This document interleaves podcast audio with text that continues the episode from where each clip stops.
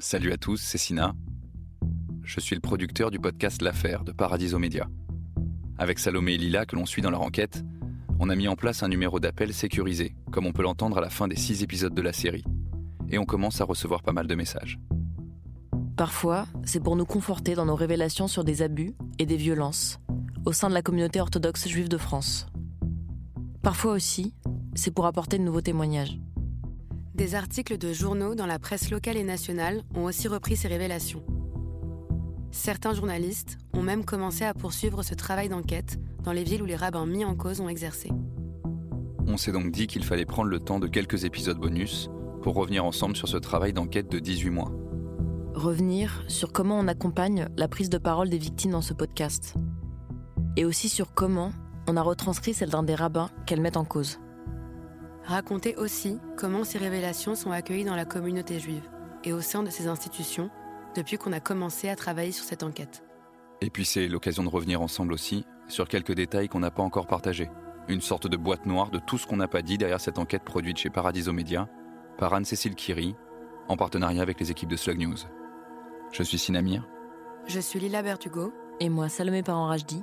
Et vous écoutez le deuxième épisode bonus de Tu ne te tairas point.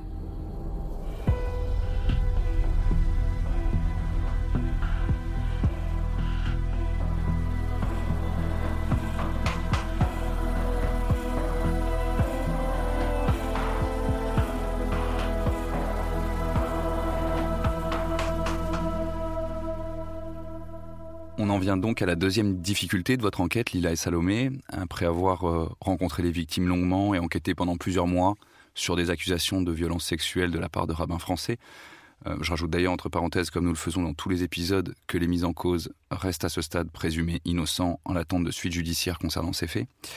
Euh, suite à ce travail donc de recueil et de vérification de la parole, vous avez dû vous mesurer aussi au poids d'une communauté euh, et de ce que vous appelez dans la série euh, ces mécanismes de silenciation, si je ne me trompe pas.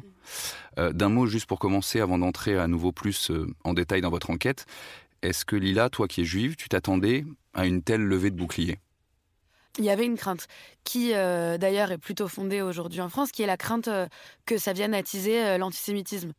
Du coup, depuis le début, on s'est dit qu'on voulait faire un travail avec la communauté et pas contre la communauté. Et c'est pour ça d'ailleurs qu'on a énormément euh, interrogé euh, de personnes euh, de la communauté, qu'on a tenu dans notre contradictoire à aller voir toutes les personnes impliquées dans cette histoire, notamment au sein du consistoire. C'est d'ailleurs pour ça que dans un des épisodes, moi, j'interroge mes parents euh, parce que euh, c'est vrai que la première fois que je leur ai parlé de mon enquête, en effet, ma mère, comme elle le dit dans, un épisode, instinctivement, elle s'est dit que ça allait euh, voilà, attiser l'antisémitisme. C'est une crainte qui est, qui est presque naturelle. Entre guillemets, on se disait, bon, on n'a pas besoin de ça en plus en France, là, aujourd'hui. On va pas en plus avoir le truc des tous les rabbins sont des prédateurs sexuels et des raccourcis. Mais très vite, elle a aussi acté que c'était une enquête qui était importante et que c'était un travail qui était important. C'est une crainte, c'est quelque chose que vous sentez ou que vous envisagez, ou c'est une carte joker aussi qu'on a agitée devant vous pour pas vous répondre? Bah, Déjà, je pense que de toute façon, à chaque fois qu'on parle de violence sexuelle dans une communauté et que c'est nouveau, je pense que ça fait jamais plaisir et que moi j'ai retenu ce que disait Janine Elkoubi qui disait en fait, euh, enfin, quelque part l'antisémitisme, je veux dire, euh, il existe avec ou sans les violences sexuelles, mais je pense aussi que pour certains euh, prédateurs, c'est aussi une carte qui a été brandie, oui, de dire, enfin, comme tous les mécanismes d'omerta d'ailleurs, de dire attention, et que c'est pour le coup, c'était une, carte pour, pour faire en sorte que les, les, gens ne parlent pas, les victimes ou les gens proches des victimes et qui sont en connaissance de, de faits de violences sexuelles ne parlent pas. Mais je pense que cet argument aussi de c'est de l'ordre du privé, ça a été beaucoup euh, utilisé notamment par les membres du consistoire, mm. qui nous ont dit, euh, voilà, enfin de, en gros ils étaient en mode, bah, une fois que on a traité l'affaire en interne, euh, maintenant il est parti. Concrètement, qu'est-ce que vous allez vous acharner sur lui Voilà, le, le job est fait. En fait, qu'est-ce que qu'est-ce que vous voulez de plus? Non, non, mais clairement. Et puis surtout au sein du consistoire, ils ont quand même pendant longtemps qualifié l'affaire du rabbin numéro un d'affaire de mœurs, donc on, voit bien que de toute manière, les priorités n'étaient euh, pas exactement euh, au bon endroit. Il y a aussi une part de déni Euh, tu citais à l'instant Janine donc qui est la présidente d'une association qui entend la voix des victimes, si je me trompe pas. Ce déni, il est évoqué dans la communauté dès l'épisode 3. Euh, J'en profite vu que j'y fais référence pour vous rappeler de bien finir la série avant d'écouter encore ces épisodes bonus. Ce déni, donc, c'est un paradoxe parce que il y a un précédent. Il y a ce qu'on les médias ont pu qualifier de MeToo juif religieux euh, derrière une affaire en 2021 en Israël, euh, l'affaire euh, Chaim Valder. Vous l'évoquez d'ailleurs dans ce podcast, c'est ce rabbin superstar de la communauté juive ultra-orthodoxe israélienne qui s'est suicidé après avoir été accusé d'au moins 22 viols et agressions sexuelles de femmes et d'enfants. Ce scandale qui a fait des vagues en Israël. Depuis quelques mois, la communauté juive ultra-orthodoxe est touchée par une série de révélations d'abus sexuels sans précédent. Salomé, toi, tu as travaillé en Israël en tant que correspondante. Ce scandale, c'est le début de la libération de la parole dans ce milieu ultra-orthodoxe ou même dans la société israélienne. Ça représente quoi? Ben, je pense que c'est une euh, vraie libération de la parole dans les milieux euh, religieux et ultra-orthodoxes parce que en Israël, on est quand même dans une société où on parle peut-être plus facilement de ce genre de sujet parce que je pense qu'en France, de façon générale, qu'on parle de communauté juive ou pas, on est quand même assez en retard, même si maintenant on fait des progrès sur le traitement des violences sexuelles. Mais oui, je pense que, enfin, vraiment, faut avoir en tête que là, on parle euh, des milieux vraiment ultra-orthodoxes. Donc c'est, euh, c'était notamment dans les quartiers Meacharim à Jérusalem. Donc c'est vraiment des communautés quand même assez fermées et où d'habitude vraiment il y a qui vivent alors en partie en autarcie et le fait qu'il y ait ce rabbin qui était vraiment cet homme qui était vraiment très connu il faut imaginer que là-bas du coup dans les on allait dans les dans les magasins euh, bah, même de, livres pour enfants etc où on voyait les livres de Raïm Valder donc vraiment parce que c'était un auteur à succès, en voilà, plus d'être un rabbin, un oui, auteur voilà, de livres jeunesse. C'est un auteur qui avait été euh, traduit dans. Ses livres avaient été traduits dans plus de 80 langues, je crois. Euh, donc voilà, donc à la fois, c'était, euh, il était connu évidemment euh, à Jérusalem et en Israël, et aussi à l'étranger, dans les milieux du coup ultra-orthodoxe.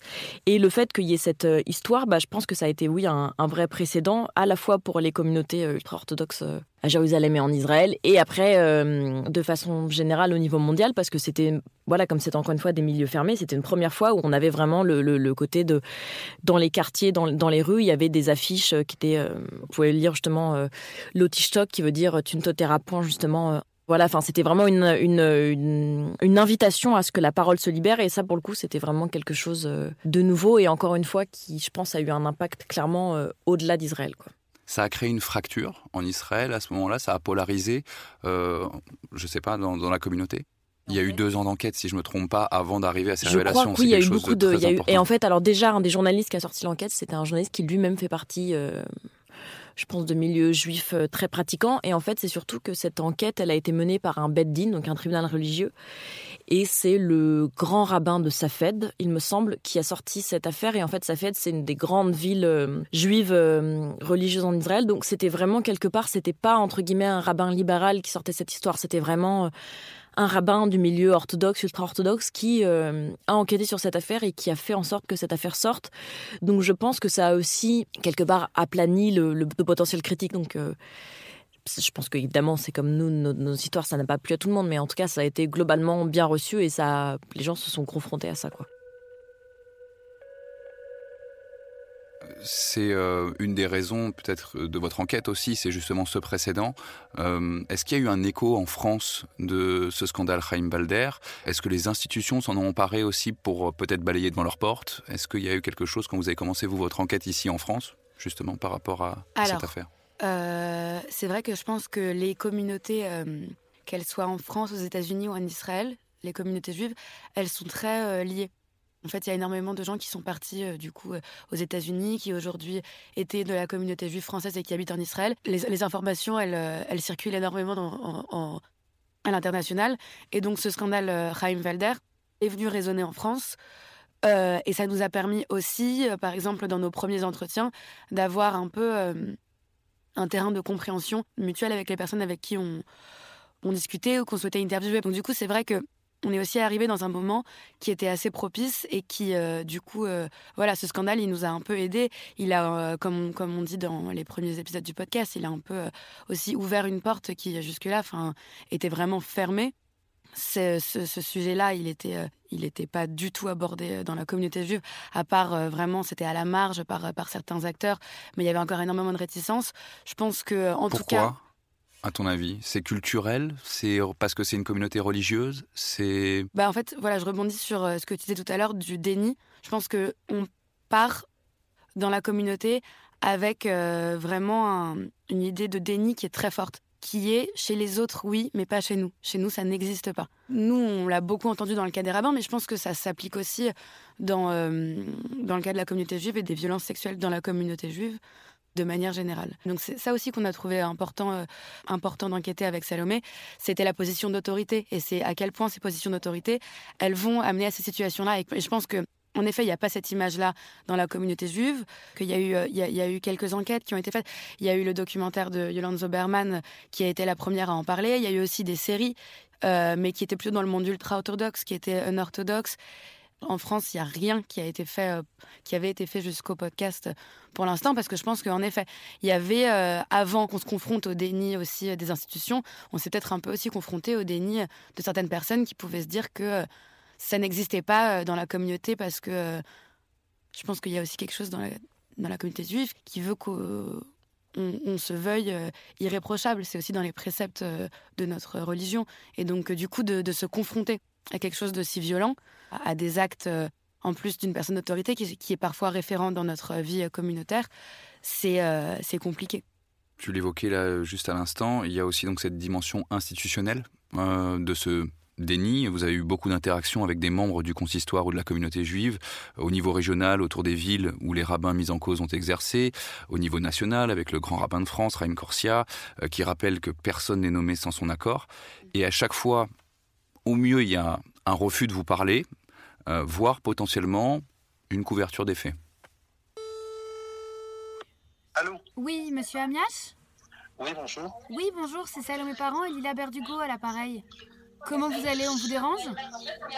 Euh, Là, oui, je suis sur mon lieu de travail.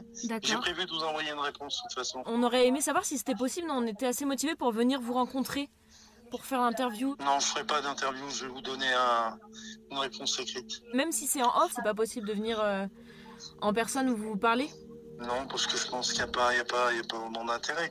Je vous réponds et puis vous verrez. Ok, très bien. Allez. Merci. Au revoir.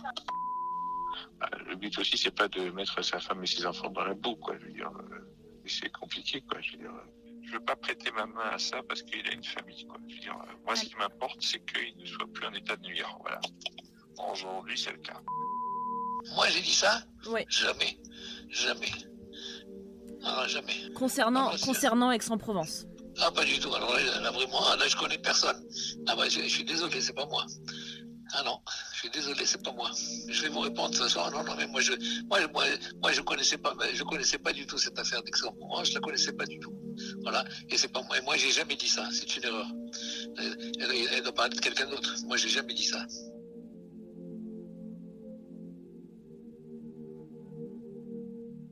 Votre enquête, elle montre pourtant que l'institution savait.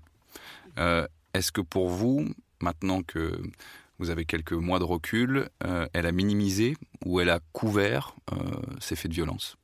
Les deux, ils ont, ils ont couvert euh, des faits. Enfin, maintenant, on voit qu'on sait très bien qu'ils étaient au courant. On voit aussi que quand Raïm Corsia fait sa circulaire pour annoncer le départ du rabbin numéro 1 de Bordeaux, on voit que les vraies raisons de son départ ne sont pas dites publiquement. Donc, donc oui, je pense qu'on peut dire qu'ils ont minimiser et euh, cacher, cacher des faits. Et je pense qu'il y a une partie qui est intentionnelle de dire il faut pas faire de vagues. On veut pas que ça explose. On va gérer ça en interne. Euh, et ça qui peut hum, faire penser à l'Église euh, catholique. Mais je pense qu'il y a, oui, donc il y a une partie vraiment intentionnelle de c'est conscient, on ne veut pas que ça sorte et on juge que c'est pas euh, pas assez important. Et je pense aussi qu'il y a toute une partie où c'est en fait quelque part, je pense qu'ils savent pas gérer ce genre de sujet parce qu'on parle quand même très concrètement d'une bande de monsieur pas très jeunes et je pense que les violences sexuelles, alors clairement, je pense qu'il y a une partie, ça les intéresse pas. Ils voient pas l'intérêt de parler de ça. Euh, et je pense aussi qu'il y a vraiment un truc de, on ne sait pas gérer. Quand on a eu, on a été voir euh, Raïm Corsia et euh, Elie Korsia, je pense que donc les plus hautes figures du consistoire. Le grand France, c'est le président du consistoire. Je pense que quelque part, ils savaient que ça allait finir par arriver, qu'on allait aborder ce genre de sujet. Et clairement, encore une fois, on a été les voir en tant qu'institution. C'était pas eux deux en tant que personnes qu'on visait. Et il y avait un côté bon, bah voilà, maintenant on se retrousse les manches parce que vous êtes et parce qu'il faut aborder le sujet. Mais je pense qu'ils savaient bien que ça allait finir par arriver, quoi. Dans la foulée des affaires concernant l'Église catholique, Raïm Corsia en parle d'ailleurs, il y a une prise de conscience, il est même, je crois, présent euh, lors de la commission indépendante sur les abus sexuels dans l'Église en France. C'est quoi? C'est de se dire que c'est embryonnaire, euh, comme tu disais Lila, au niveau euh, du judaïsme, comparé à, ces centaines de milliers de cas et de victimes qui ont été révélés dans l'Église catholique? C'est ça qui fait la différence? Ils se disent qu'ils peuvent garder ça? Euh, au sein de leurs institutions parce que ça n'a pas la même échelle, la même proportion? Alors je pense qu'en effet il y a de ça et d'ailleurs euh, quand on leur a quand on leur a parlé de l'Église catholique au grand rabbin de France et euh, au président du consistoire, ils ont bien insisté sur le fait que ça n'était pas du tout la même chose et qu'il n'y avait pas de comparaison à avoir. Nous, ce qu'on dit et notre propos, c'est qu'il n'y a pas besoin d'avoir des milliers de victimes pour que ce soit un sujet qui doit être pris euh, en charge. Que là, il y a quand même suffisamment de cas qui ont été avérés, qu'on a suffisamment de victimes euh, qui nous ont euh, contactés, qui ont contacté d'autres associations pour que ce soit un sujet qui soit pris en charge par le consistoire. Donc voilà, je pense que en effet, on, a, on est aussi et surtout à un stade embryonnaire parce que jusqu'à jusqu'à aujourd'hui, c'était pas un sujet qui passionnait les institutions quoi. Et voilà, on a bien vu quand quand on est arrivé au consistoire euh, et qu'on a rencontré euh, Chaim Corsia et Eli Corsia, qu'ils faisaient l'effort, mais qu'ils n'étaient pas non plus euh, hyper confortables. quoi. Je précise que quand on parle d'embryonnaire, évidemment, on parle de la réaction des institutions et évidemment pas des témoignages des victimes qui parlent dans votre podcast.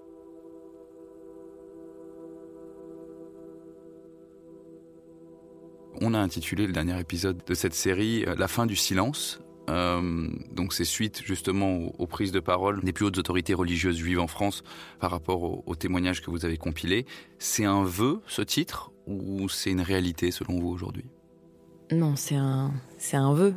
On espère que, que ce que disait Lila, c'est que notre podcast, je pense que on le voit comme un outil. On espère qu'il va être un, un, outil qui favorise la libération de la parole, comme le sont euh, ce que font par exemple euh, les filles de Colel ou comme le fait Nous pour elles, voilà, de dire maintenant. Colel, tu rappelles ce que c'est? Colel, c'est euh, un collectif de femmes juives orthodoxes, euh, en gros, qui euh, abordent tous ces sujets, notamment des violences sexuelles, mais aussi, ben, concrètement, ce que c'est d'être une femme juive pratiquante, mais en même temps qui euh, s'intéresse au sujet de féminisme, au sujet de la défense des communautés, que ce soit, je sais pas, le mouvement LGBT, enfin, plein de sujets comme ça. Donc voilà, de dire on, est dans notre société et on s'intéresse aux, grands sujets aujourd'hui dont on discute en France, mais tout en ayant une conduite stricte et en suivant la halakha, donc la loi juive de près en la respectant, mais ça ne nous empêche pas de faire l'un et l'autre, quoi et oui, en tout cas, c'est de nous, je pense qu'on ce qu'on essaye de, faire, c'est que notre podcast soit un outil pour accompagner cette euh,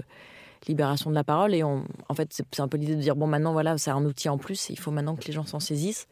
Et notamment, on espère que le consistoire euh, va s'en saisir aussi et ne va pas. Euh, on espère par exemple que cette fameuse cette fameuse commission qui a été créée contre les violences sexuelles, elle va vraiment, elle va vraiment être utilisée.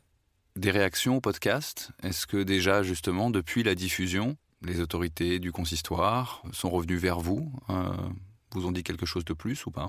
Alors, euh, on n'a pas eu... Euh, là, on est à... On est à une semaine de la fin de la sortie du dernier épisode. On n'a pas eu des réactions de la part ni du consistoire, ni des personnes au sein de l'institution qu'on a interviewées. En revanche, et là où on est vraiment contente, c'est qu'on a eu pas mal de retours des euh, victimes. Ça, c'était le plus important pour nous, qui nous ont dit être euh, fiers et euh, heureuses de, de l'intégralité et du contenu du podcast. Donc voilà. Mais par contre, au niveau institutionnel, non, rien. Pas de réaction pour l'instant. Peut-être que peut-être qu'ils le feront à un moment donné, mais en tout cas, pour l'instant, ça n'a pas l'air d'être dans leur plan. Et après, on a aussi reçu, euh, avec le fameux numéro de, téléphone, euh, d'ailleurs c'est toi qu'on entend à la fin du podcast, qui donne le numéro. Oui, on a mis en place un numéro d'appel crypté qu'on vous redonnera d'ailleurs à la fin de cet épisode bonus si vous souhaitez euh, témoigner sur des faits dont vous avez été victime ou dont vous avez connaissance et qui se rapportent à, cette enquête. Et donc là, on a reçu quelques nouveaux témoignages. On a aussi reçu beaucoup de, de, messages de soutien de personnes qui disent bravo, merci pour votre travail. Donc ça, on était vraiment euh, très heureuse de ça avec Lila. Et puis après, on a reçu, oui, d'autres euh, témoignages de personnes qui nous parlent de, de, nouvelles affaires. Ça veut dire que cette enquête, elle va continuer Ce qui est sûr, c'est que nous, cette, euh, cette matière, on veut en faire quelque chose, que ce soit nous, que ce soit d'autres journalistes, mais on veut qu'elle soit utilisée et que on continue en tout cas, enfin que ce sujet ne, ne disparaisse pas et qu'il continue à être, à être abordé dans la presse.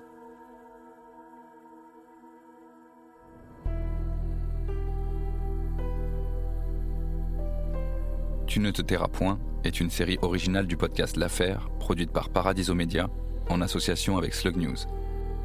Si vous souhaitez témoigner à la suite de cette enquête, vous pouvez nous contacter anonymement ou non sur les messageries cryptées WhatsApp ou Signal sur le numéro suivant 06 38 35 57 64. Les données de vos messages seront protégées. Pensez à vous abonner à l'affaire sur votre plateforme d'écoute c'est gratuit et en cochant la case suivre ou s'abonner, ça vous permet de ne rien manquer. À très vite.